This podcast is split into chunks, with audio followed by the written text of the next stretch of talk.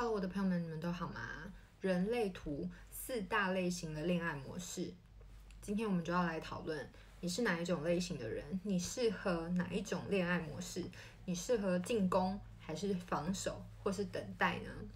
首先，我们要来说人数最多的生产者们。生产者分两大类，就是纯生产者跟显示生产者，它大概占我们全世界的人口百分之七十，所以很容易的，你遇到的对象。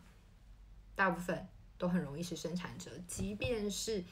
嗯不同类型的人，有时候会互相吸引嘛，所以生产者很多时候也是跟生产者在一起。然后呢，投射者的话，或者是其他显示者或反应者，当然就是很容易，更加容易的去遇到生产者的对象。纯生产者跟显示生产者的恋爱方法其实是不同的。纯生产者他们他们要去喜欢一个人，或者是要去跟一个人告白等等的准备，其实是很慢的。当他们决定要开始，其实他们会先规划，会先计划，就是说，哦，对方喜欢什么，或者是多做观察。可是因为我们知道是生产者，他们的能量场是比较圆，然后让人比较舒服，呃，圆形状的能量场。所以呢，其实我觉得生产者的人，无论是纯生产者或显示生产者，都可以建议常常出现在你喜欢的对象身边。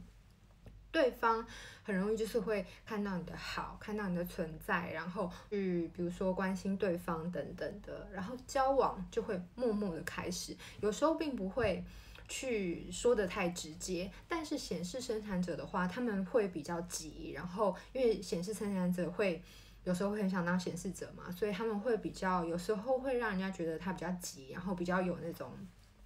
进攻很快，然后想要赶快开始的那种感觉，所以在纯生产在生产者里面呢，我们就是会有这样两种类型的生产者。即便显示生产者他很想当显示者，他还是生产者嘛。所以呢，其实显生产者们他们的能量场本来就是让人比较舒服的，然后不会有什么侵略性的，然后所以都会建议生产者们就是。好好的，因为也是一样是要等待回应嘛，所以呢，其实主要都是会比较建议在人类图体系里面啦，就是会比较建议说，就是不要太主动去，呃，争取或者是不要主动告白。但我觉得这个东西其实，当我们跟生产者相处的时候，当然还要看你是什么样的人生角色，还有你的。你的整个嗯图的配置，或者是你跟对方的图的配置，有时候的确就是一拍即合，那真的就就是顺顺的就在一起啦。所以我觉得生产者们在地球上人数真的太多了，所以其实我觉得已经发展成每个人的各个的关系，我觉得是完全不一样。然后因为有一些通道或者闸门的影响，也会增加你的魅力，或者是凸显你的人格特质。我觉得这些都是非常能够帮助生产者你在恋爱上面的特点。再来是投射者，我自己是投射者嘛，所以我会觉得，其实我以前是那种，如果我喜欢上谁，那我就一定会想办法让对方跟我在一起那种。所以，或者是我们一定会有一个约会的机会，单独相处的机会。我觉得我自己啦，我自己的方法是，呃，当我在一个人群里面，然后就看到一个我很想要认识他的对象，我会全神贯注的。注意这个人，所以这个人就一定会注意到我。东西是我还不晓得，还我我还不晓得人类图的时候，我就开始做的。当我就是注视着对方，我很注意对方，关注对方的一举一动的时候，其实对方就是没有办法，就他是会感觉一个被一个炙热的视线注视着，所以他当然会注意到我啦。但是这个东西。那因为他会心跳加快，因为他心轮不舒服嘛。但是这个东西你要去说它是好的，或是嗯，一定是好的，或一定是不好的，我觉得都不一定，不是代表对方嗯这样被你盯着看，或者是这样被你注视着，他就会感觉到很舒服。所以其实我觉得也要赌一下吧，就是说。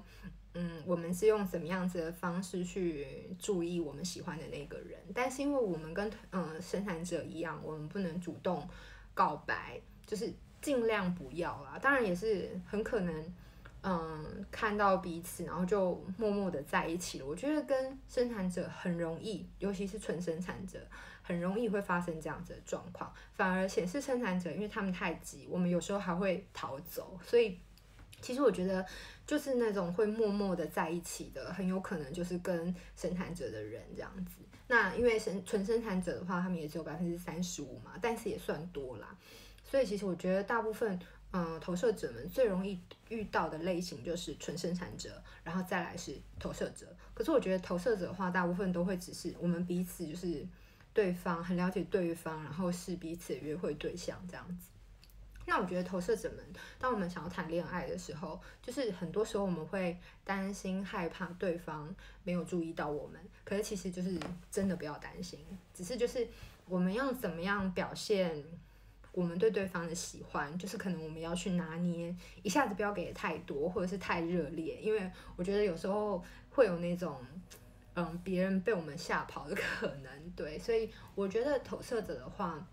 其实我们常常关注对方，但不要看太久，对方很快就会知道我们很关心他们，很关注他们，所以就是就比较能够很快的知道你和对方可不可能有进展。我觉得这也是蛮省时的一个方法啦，所以就是会建议投射者们，就是也是嗯，常常在对方。身边关注他们，然后主动跟对方聊天。除了让对方心跳加快之外，你要让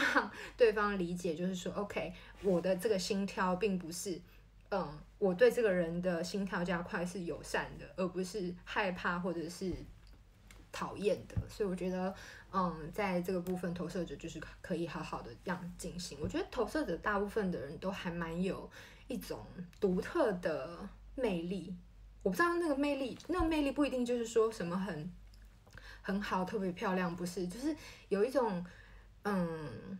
我自己会被投射者的男生女生吸引，就是他们会有一种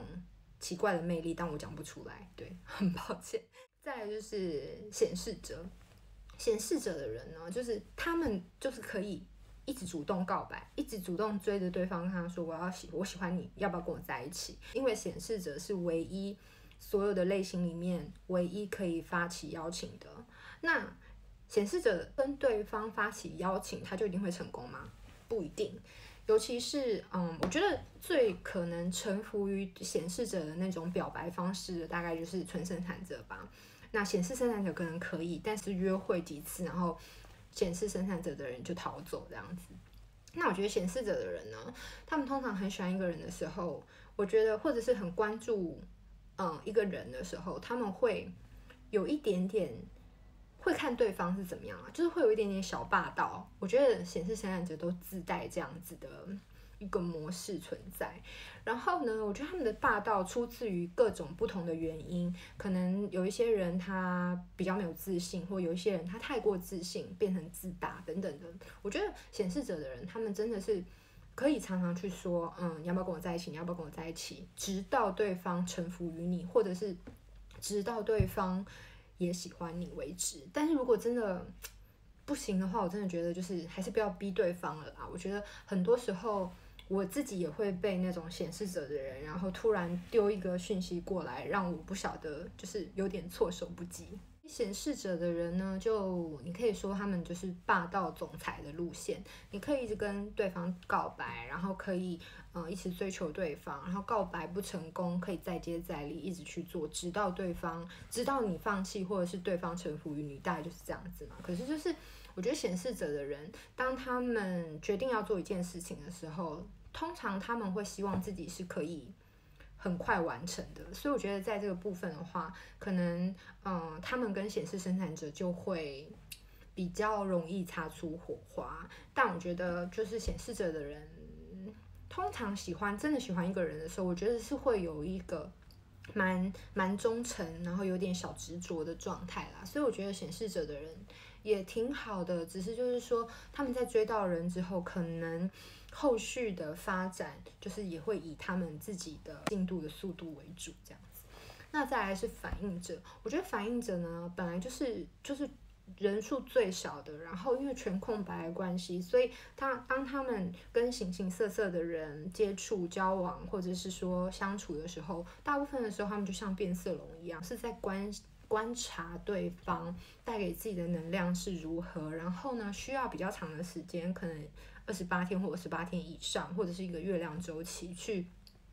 去感觉他到底喜不喜欢这个人的的的整个能量，或者是喜不喜欢嗯对方的氛给他的氛围，他们相处的氛围。可是我觉得有时候，因为反映者他们自己也不是很清楚自己真实的样子是什么，所以我觉得在感情里面，反映者的人大部分都是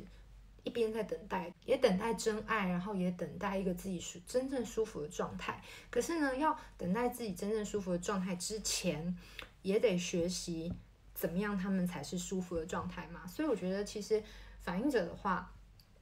要么就是别人非常主动，就是非常主动的喜欢他们，然后追求他们，他们可能会尝试跟每个人都相处看看。当然不是花心或者是什么暧昧鬼，只是我觉得本来本来反应者的人就比较需要多一点时间，然后多一点观察，去感觉自己到底自不自在。然后呢，因为自在这件事情是会变的，就是可能会随着年纪啊，可能会随着流年啊去做改变。所以我觉得反应者的人。他们呃是需要，除了需要，我觉得所有的类型都一样，我们都很需要独处。可是我觉得反映者他们更是在一个人的时候，能够去好好的梳理自己对于嗯、他的对象的感觉是什么。所以我觉得嗯反映者的人，他们本来就是需要花多一些时间，然后我觉得他们在情感里面也是比较容易可以细水长流的，所以。今天四大类型，我们应该说五大类型，看这有两种嘛，所以今天四大类型的恋爱模式，我的见解啦是这样。如果你们希望听到我说生产者是如何显示生产者是如何的话，再欢迎你们留言给我，也欢迎大家订阅我的 YouTube 频道。欢迎你们留言与我分享，你是哪一个类型的人？你是用什么方法谈恋爱，或者是追求自己喜欢的人呢？喜欢我的影片，记得按下喜欢。那我们下次见喽，拜拜。